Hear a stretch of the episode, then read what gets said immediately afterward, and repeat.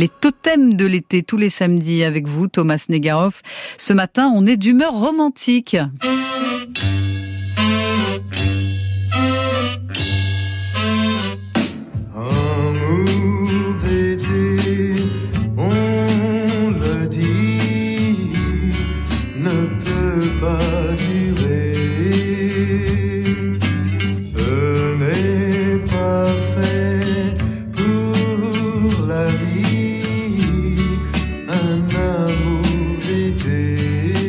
Ce n'est pas fait pour la vie un amour d'été. On était à l'été 1967 et Johnny Hallyday reprenait et adaptait Love Me Tender d'Elvis Presley.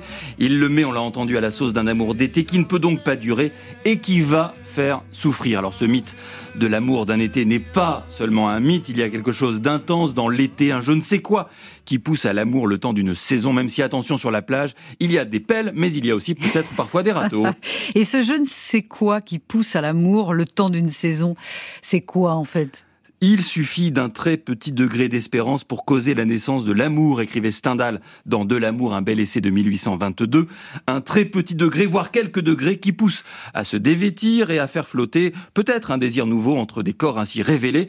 Mais attention, comme le dit Roland Barthes dans ses fragments du discours amoureux, des corps je puis en désirer des milliers, des êtres je peux en aimer une poignée. Alors, est-ce un véritable amour qui va naître le temps d'une saison ou davantage un désir nourri par le soleil, les soirées sans fin et peut-être surtout d'ailleurs par un désir libéré des soucis du quotidien mhm. laissés loin derrière et qui font de soi une sorte d'avatar de soi-même détendu et offert. D'accord, mais euh, l'avatar de soi-même en question disparaît à la fin de l'été. Quand vient la fin de l'été sur la plage